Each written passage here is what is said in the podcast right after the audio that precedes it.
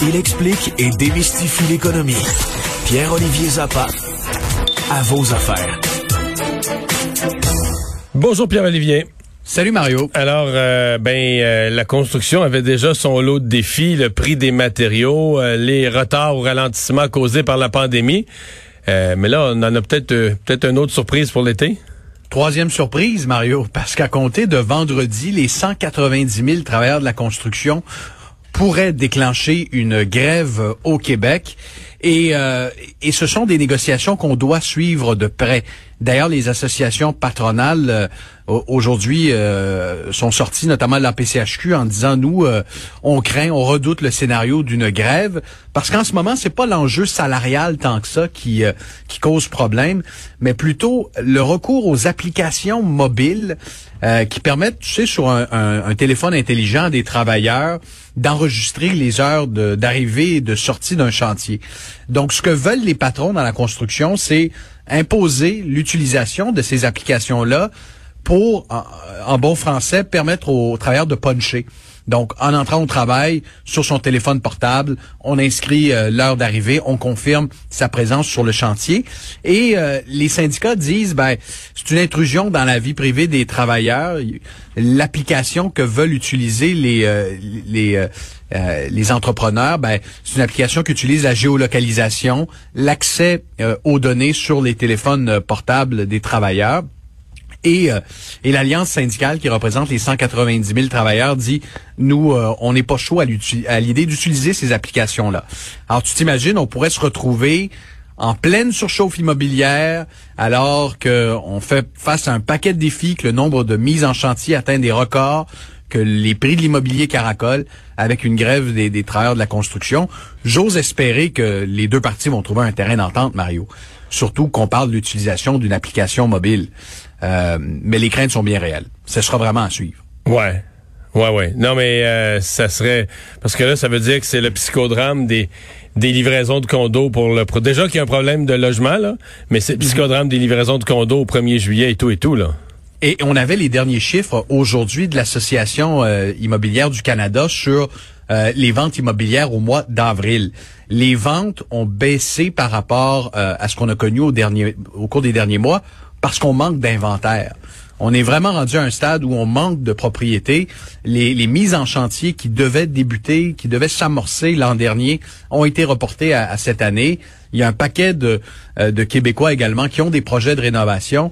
Et là, si la grève venait être déclenchée, que ce soit euh, cette semaine, la semaine prochaine ou au cours de l'été, ben ça causerait de, de, sacrés maux de tête pour euh, notre économie, pour les grands projets d'infrastructure aussi. Alors, je dois, je dois t'admettre qu'au départ, euh, lorsque je voyais les menaces de grève, je me disais bon, euh, les deux parties vont réussir à trouver un, terrain d'entente. Euh, mais aujourd'hui, la PCHQ sort en disant le risque, la menace d'une grève à compter du 21 mai est bien réelle. et il faut absolument que qu'on réussisse à trouver un terrain d'entente avant que cette grève-là s'ajoute au casse-tête à compter de vendredi. J'ai passé rapidement là-dessus ce matin dans mon émission à LCN, euh, expliquant aux gens à quel point euh, l'image de Bill Gates est en train d'en prendre pour son rhume, en depuis le divorce euh, avec Melinda, mais c'est une là ça, rajoute comme un peu à chaque jour là. Hein? oui, et là le Wall Street Journal, c'est pas un journal à potin, c'est un journal très sérieux qui fait état de relations intimes entre Bill Gates, quatrième fortune mondiale, 128 milliards de dollars d'actifs, fondateur de Microsoft, liaison avec euh, une employée au tournant des années 2000, euh, possiblement une collègue donc chez Microsoft. Et c'est ce qui aurait poussé Bill Gates euh, à sortir, à quitter le conseil d'administration de Microsoft l'an dernier. Parce que selon euh, les prétentions du Wall Street Journal, euh, Microsoft était en train d'enquêter sur cette relation intime entre Bill Gates et une employée. Et Mario, on parle d'une relation a priori consentie. Là, il n'y a pas, il y a pas de scandale sexuel entourant Bill Gates, mais le simple fait qu'un PDG d'entreprise, une entreprise publique, ait une relation avec une employée qui est donc euh, sous sous ses ordres, euh, ben ça enfreint le code d'éthique euh, de la plupart des, des grandes entreprises aux États-Unis. C'est assez particulier. je sais pas si tu partages mon avis, Mario, qu'un PDG n'ait pas le droit dans le code d'éthique d'une entreprise d'avoir une relation intime avec Non, j'avoue que c'est, c'est personnel parce que bon, euh, c'est pas un conflit d'intérêt. Techniquement, c'est pas un conflit d'intérêt automatique, surtout si c'est pas caché. Là. Mm-hmm. Dans son cas, c'est peut-être ça. Hein. évidemment, si t'es marié, t'as une relation cachée, là, t'entres dans un univers de on peut te faire chanter. Exactement. Et c'est ce qui s'est passé un peu avec Jeff Bezos euh, chez Amazon. Lui euh, ne, ne, sortait pas avec une employée, n'avait pas une relation extra-conjugale avec une employée. Euh, le PDG d'Amazon avait une relation avec une, une, femme, une journaliste, si ma mémoire est bonne.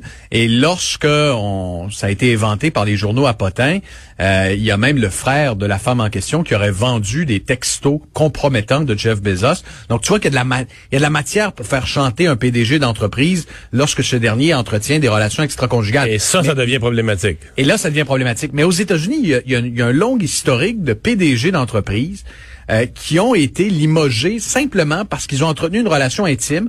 Parfois, c'était même pas une relation extra-conjugale. Ils ont eu un flirt, une histoire d'un soir où ils sont euh, euh, épris d'amour pour une collègue et à la suite de ça, ils ont été renvoyés. Je te donne l'exemple il y a deux ans de Steve Easterbrook, le PDG de McDonald's. Il avait été renvoyé simplement parce qu'il avait une relation amoureuse avec une de ses employées.